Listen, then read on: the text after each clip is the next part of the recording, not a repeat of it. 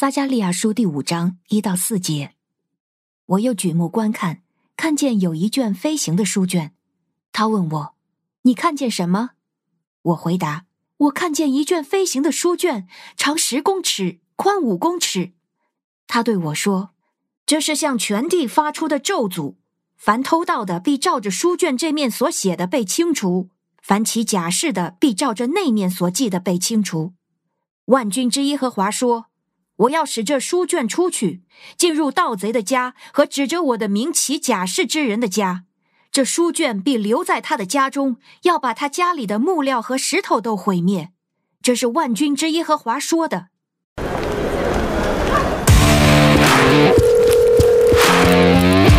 哎，罗门，你在哪儿？哦，凯哥，怎么了？哎，你忘了今天要开会啊？开会？开什么会啊？哦，对了对了对了，凯罗会议，你等我一下哦，马上到。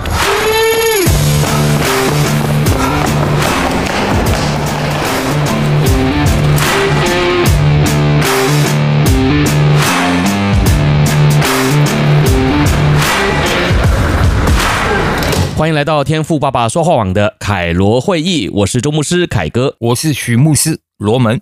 我们也欢迎我们在 Spotify 还有 Apple Podcast 上面哈，另外呢，我们还多了这个 Google Podcast 哈，所以呢，有很多种选择啊，希望大家呢能够在这些串流平台上面支持我们哈，你可以订阅啊。然后呢，呃，开启小铃铛啊，那么这个当有新节目上架的时候啊，就会通知你了哈。那欢迎大家每天呢就和我们一起在线上灵修来阅读神的话啊。那当然我们在节目当中呢，其实啊也有这个阿里不扎的这个选项哈，也就是我和罗门呢还有另外一个节目啊，那是专门探讨一些社会案件哈、新闻时事的啊。所以呢，如果你也想要加入的话呢，也欢迎可以。在这个啊各大串流平台上面呢，找这个阿里不扎啊，阿呢就是阿了哈，那这个里呢就是一个口一个里程数的里啊，然后呃这个不啊，然后杂就是这个杂事的杂啊，阿里不杂哈，那我们在里面呢确实是就是天南地北呃乱聊了哈。所以呢，如果你有兴趣和我们一起来聊天的话呢，就也欢迎大家能够订阅这个频道哈，在各大的这个串流平台上面也都有哈。那当然，如果你是我们在微信上面的老朋友的话呢，你可以和 RK Radio 来报名，RK R A D I O 啊。当然，我们在这个微信群里面呢，啊，又多了一个可以互动的模式嘛哈。所以呢，啊，大家都可以多多的利用这些网络上面的平台哈。那总之呢，感谢神把我们透过这些网络的方便哈。啊，放在了一起哈，以至于呢，我们每一天可以彼此激励哈。好，那么今天呢，我们要继续来看撒迦利亚书啊，我们的进度呢是五章的一到四节哈。那在进入今天的灵修分享之前呢，我们同样啊也要进入我们这个听了再说的小单元，那就看看今天呢听了再说要和大家分享什么样子的一个小知识呢？世界这么大。一定呢有你没想过的事。对对对，有用没用，听了再说。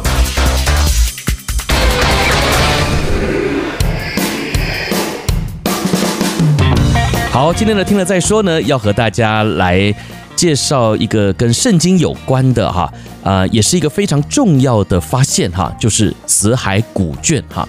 那我相信呢，大家应该也多多少少有听过啊，这个死海古卷哈。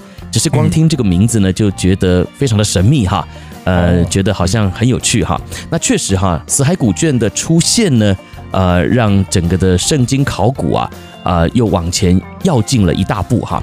好，那么这个死海古卷到底是什么呢？哈，它呢其实就是目前最古老的希伯来文圣经抄本哈，就是呃旧约的这个抄本哈。那在这个死海古卷当中呢，除了圣经里面的以斯帖记之外呢，旧约全书全部的内容呢，都能够在死海古卷当中找到啊，所以呢，这个死海古卷呢是相当重要的一个呃，算是佐证圣经真实性的一个文献哈。那这个死海古卷呢是在这个一九四七年的时候被发现的哈，那是有一个少年的牧羊人呐、进入了这个死海附近的一个洞穴里啊。那因为羊跑进去了嘛，他希望那个羊出来，他自己又不想要进到那个洞里面哈，所以呢，这个牧童哈就对这个洞里面呢丢石头啊。结果呢，丢着丢着啊，这个羊没出来哈，可是呢，却听到了有这个呃东西被砸破的声音哈。那原来呢，他进去一看呢啊，就发现呢他砸破了一些瓦罐哈。然后呢，这个瓦罐拿出来一看呢，就是这些古经卷哈。那这个古经卷呢，就是我们所谓的死海古卷哈。那这个古卷呢，主要是用这个羊皮纸哈。那另外有一些部分的材料呢，也用了这个纸纱的草纸哈。那抄写的文字呢，是以希伯来文为主哈。那学者呢，从这个希伯来文的这个字体的对照上面呢，就鉴定出了哈这个死海古卷的年代啊，差不多是公元前三世纪到公元一世纪啊。诶，那这样子的一个年代鉴定非常的重要啊，为什么呢？啊，因为一直以来呢，大家都在质疑啊这个圣经的正确性啊。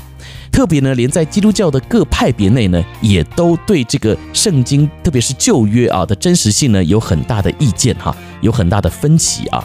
那为什么呢？哈，因为呢，目前哈，我们都知道这个圣经的原本哈是已经遗失的啊，也就是呢，这个原来的版本哈已经是不见得了哈。那我们现在呢所拥有的啊都是抄本哈。那现在这个最古老的抄本呢，其实就是所谓的马索拉文本哈。那最早呢也不过就是公元九世纪时候的产物啊。所以呢，呃，很多人为什么质疑圣经的真实性哈？因为公元九世纪啊，呃，已经是这个新约的年代了嘛，对不对啊？所以呢，很多人认为啊，旧约的这些经卷啊，基本上就是新约以后才写的，所以啊。大家会质疑旧约里面讲到的预言呢、啊，其实不是真的预言，而是后面的人呢，啊、呃，已经发生了之后啊，才写上去的。嗯，啊，那以前真的很难佐证嘛，对不对哈？所以呢，大家就对这样子的一个年代啊，非常的在意啊。但是，直到了这个死海古卷出来之后啊，被鉴定出这些旧约书卷呢，是公元前三世纪到公元前一世纪的啊，也就是。真的是在这个所谓耶稣出生之前就已经写好的，诶，那就是真预言了啊！所以呢，这个旧约呀，也就真的是旧约哈。所以啊，这真的是一个呃，特别我们在教会里面呢、啊，或者是在这个圣经考古当中一个非常重大的发现哈，也是一个非常振奋人心的发现哈。嗯，好，所以呢，今天和大家分享的这个死海古卷呢，也希望我们每一位基督徒呢，更确定哈，我们所信的，我们所读的啊，是真真实实的哈，是真的从上帝而来的话语哈。好，那这就是今天的听了再说，希望帮助大家对我们的圣经能够有更深一层的认识哦。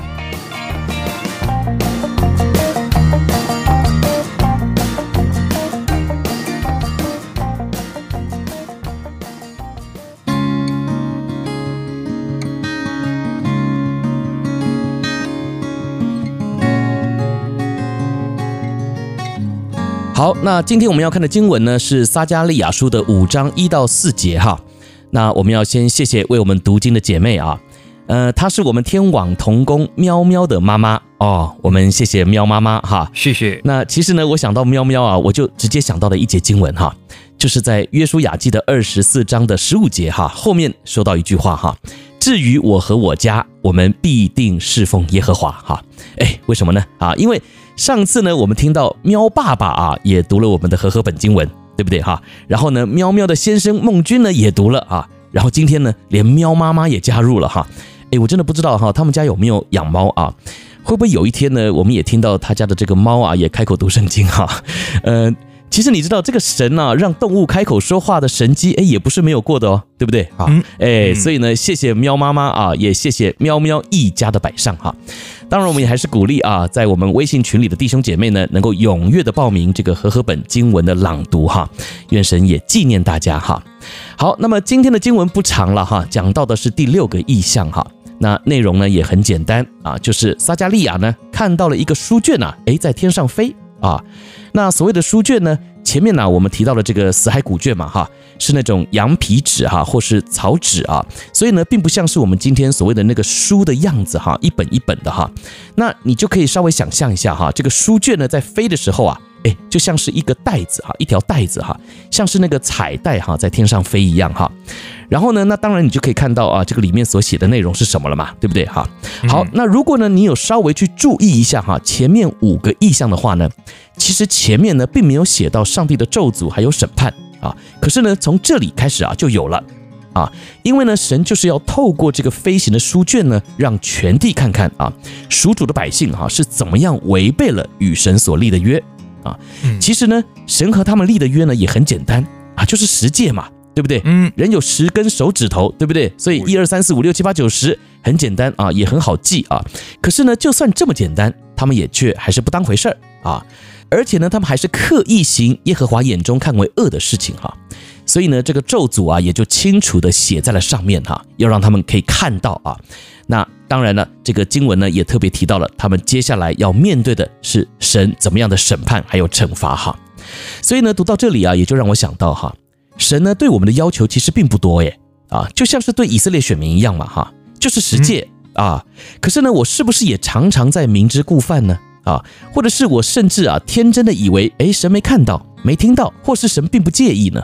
啊，那我们读先知书啊，就是要以古鉴今啊。所以呢，如果啊你只是把它当做是一段历史在看呢，哎呀，那么这过去的审判呢，还有惩罚，也就还是会临到我们。啊，可是呢，当我们愿意用先知书来省察自己啊，那么我们就也可以在神的恩典当中啊，看见那因着罪而有的咒诅变为祝福了啊。所以呢，盼望啊，今天我们在读先知书的时候呢，也都能够让我们把咒诅化为祝福哈，从最终走出来，回转归向神哦。好，那么接下来呢，就把时间也交给罗门牧师哈，看看神要借由罗门牧师对我们说什么。好好，谢谢凯哥啊，那。很高兴今天啊，再一次跟弟兄姊妹们一起来分享啊，撒加利亚书。那今天呢，我们来到第五章的开头啊。那今天我主要注重在这样一节啊，五章的三节的后半段。嗯，我们来看这样一句话啊：凡偷窃的，必按卷上这面的话灭除。好，今天我要分享的是这样的一个题目啊，叫你偷了没？嗯。我们在读到这段经文的时候，我们我我相信大多数的基督徒啊，在今天你看到这句话的时候，你会大概你会觉得这句话跟你离得很远哦，跟您现在处的生活环境啊，或者是你平时的生活啊当中啊这些形式为难，你觉得这个话好像落不到你身上。这句话哦，偷窃呢，其实往往是远离我们基督徒生活的。啊，远离其实是远离这个世界大部分群体的，因为为什么？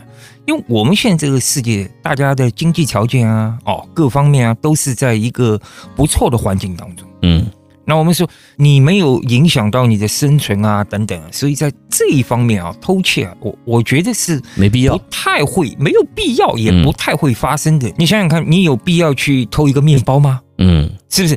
当然了，我们看过这个这个这个世界名著《悲惨世界》，我们知道里面有这样的一个一个人物，就是当时他是为了饥饿，为了温饱一个另外的一个孩子的温饱，这个这个主人公叫朗湾绕啊，他去偷了一个面包，嗯，后来被判刑，就这样，这是《悲惨世界》里面一个故事。这大环境是什么？经济不好，嗯，哦，人吃不饱，为了生存没有办法去偷窃，去犯法。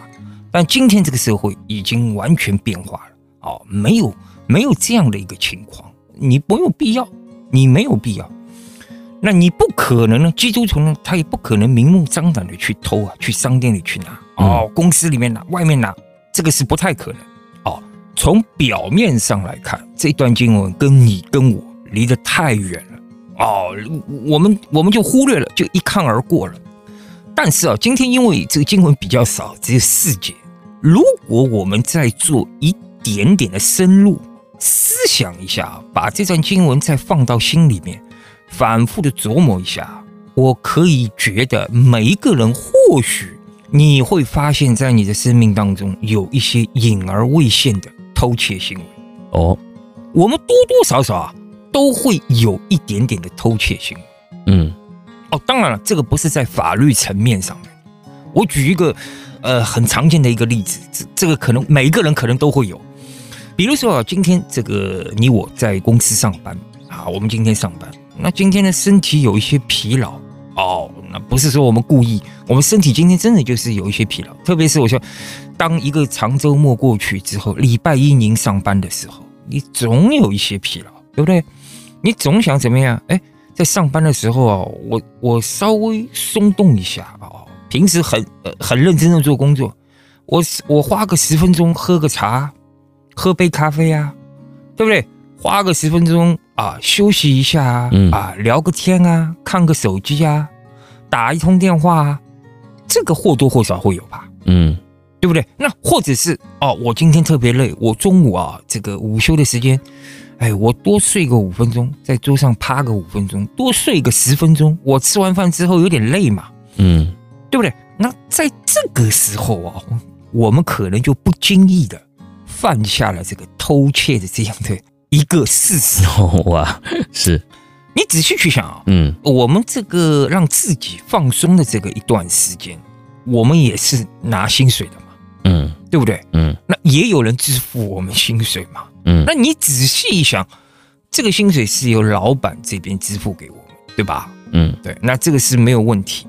那我们就用这个时间啊，我们做了我们工作以外的事情啊，这个事情不属于这个公司的事情，嗯。好，对，没有没有为老板产生利益的这样的事情。嗯。那这个利益反而是有利于我们自己，我们得到放松了。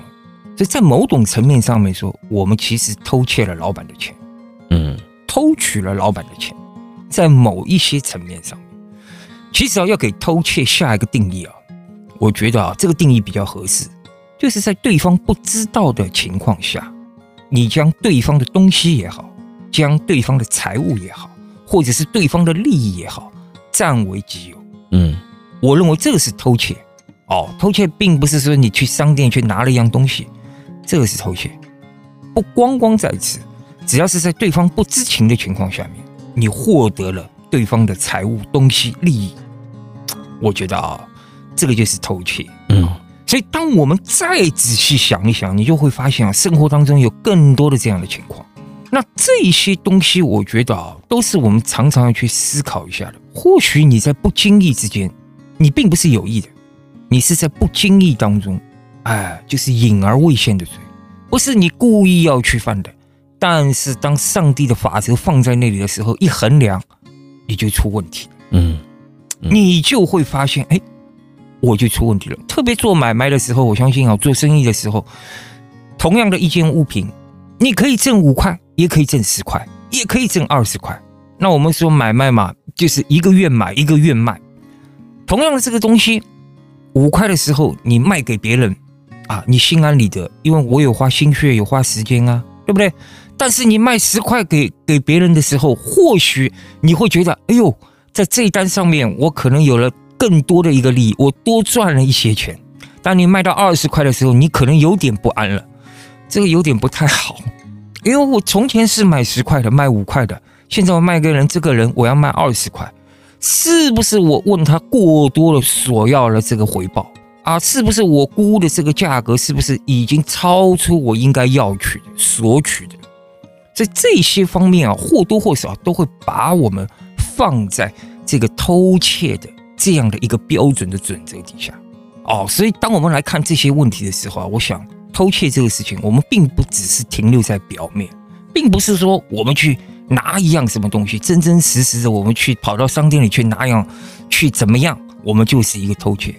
常常是因为我们隐而未现，我们自己做了，但是我们还没有意识到，嗯，我们已经偷窃了，嗯，特别啊。讲到这一层的时候，我再往下再思考这么深入了一点点，我就觉得这件事情跟你、跟我、跟每一个基督徒我们都有关。仔细想想，我们今天有的一切，无论是你的金钱，是你的健康，是你的工作，是你的才干、才能，你所有的一切，想一想，这是谁的？这是上帝的。上帝把这些东西给我们，把这些资源给我们，让我们做合神心意的管家。但是多少的时候，我们将这些的资源，上帝给的才干、恩赐、能力、金钱、时间，我们没有用在上帝要我们做的事情上面。我们做一些，把这些的资源用在利己、享受，用在放纵。用在满足自己私欲的这些事情上面，难道这个不是偷窃吗？我们偷窃的对象是谁？偷窃的对象是上帝。嗯，我们常常不知不觉的，每一天的理所当然的在偷窃上帝的东西。因为为什么？我们将上帝给我们这么多的资源，我们没有用在做上帝的事情这个上面。我们去享受了，我们拿去开心了，我们拿去利己了，我们拿去放纵了，我们拿去啊满足自己的那个虚荣心了，有没有？或多或少，我觉得你我在这一条上面，我们都得罪了神。那今天啊，我想啊，就是给出这样的一段经文，彼此勉励，对。在线的啊，听众也好啊，在我们收听这个广播的弟兄姊妹们也好，我想啊，我们每一个人想一想啊，在过去的这个一星期当中，你我无论是在哪一方面，在属灵方面的，你有没有偷过上帝的？有没有偷过老板的？偷过同事？偷过家人的？有没有这方面隐而未现的偷窃行为？无论是哪一种形式的。啊在下一个星期，我们把上一个星期所做的偷窃把它还了。如果你是偷上帝的、偷神的，你就还给神。你怎么偷的，等量的条件补回去。如果我们是偷窃了啊，我们身边人的，我们就按照这个等量把它还回去。啊，我相信上帝要借着这段经文复兴我们。让我们进入到那个丰盛当中。当我们把我们的破口堵住的时候，我们就能够承接从天上而来的祝福。嗯，Amen。嗯，好，谢谢罗门牧师的分享哈。那当然，呃，听罗门牧师的分享呢，呃，心里面一定也是很扎心的哈，因为挺严格的哈。特别讲到这个做生意的哈，那怎么办哈？那总要赚钱呐哈，总要有利润呐哈。可是呢，在这个中间赚多赚少哈，似乎呢好像又有点心理压力哈。我想呢，罗门牧师大概不是说大家都不赚钱哈，呃，都得要把自己的利润呢完全的这个透明告诉大家哈，因为这毕竟也是商场嘛哈，所以大家听这段呃分享的时候啊，也不用太有压力哈，而是呢在这个不违背良心的原则之下哈，就是在这个市场呢可以接受的情况之下，我们凭着良心做生意，凭着良心赚钱啊。那我们的所作所为，包含在公司里面也是一样哈。你接个电话啊，或是上个洗手间啊，或是稍微休息一下，喝杯咖啡。呃，如果在公司允许的情况之下，其实你对得起你的工作啊，你有认真啊，有时候一杯咖啡下去反而更有灵感啊，反而呢可以更增加工作效率啊。那我觉得这一杯咖啡其实就是对老板有帮助的哈，也是对你呢认真负责工作的一个休闲活动嘛哈。呃，有一句话说啊，这个休息是为了走更长远的路啊，所以大家都不需要太有压力。可是呢，这个真正偷窃的行为啊，就是。愿主在我们中间做鉴察的工作哈，也愿我们真的能够很诚实的面对神所托付我们的每一件事哈。好，那这就是我们今天的灵修分享，愿神亲自恩待赐福每一位渴慕他话语的人啊。那我们就在明天的灵修节目当中再会了。我是凯哥周牧师，我是罗门许牧师，我们明天见，拜拜。明天再见，拜拜。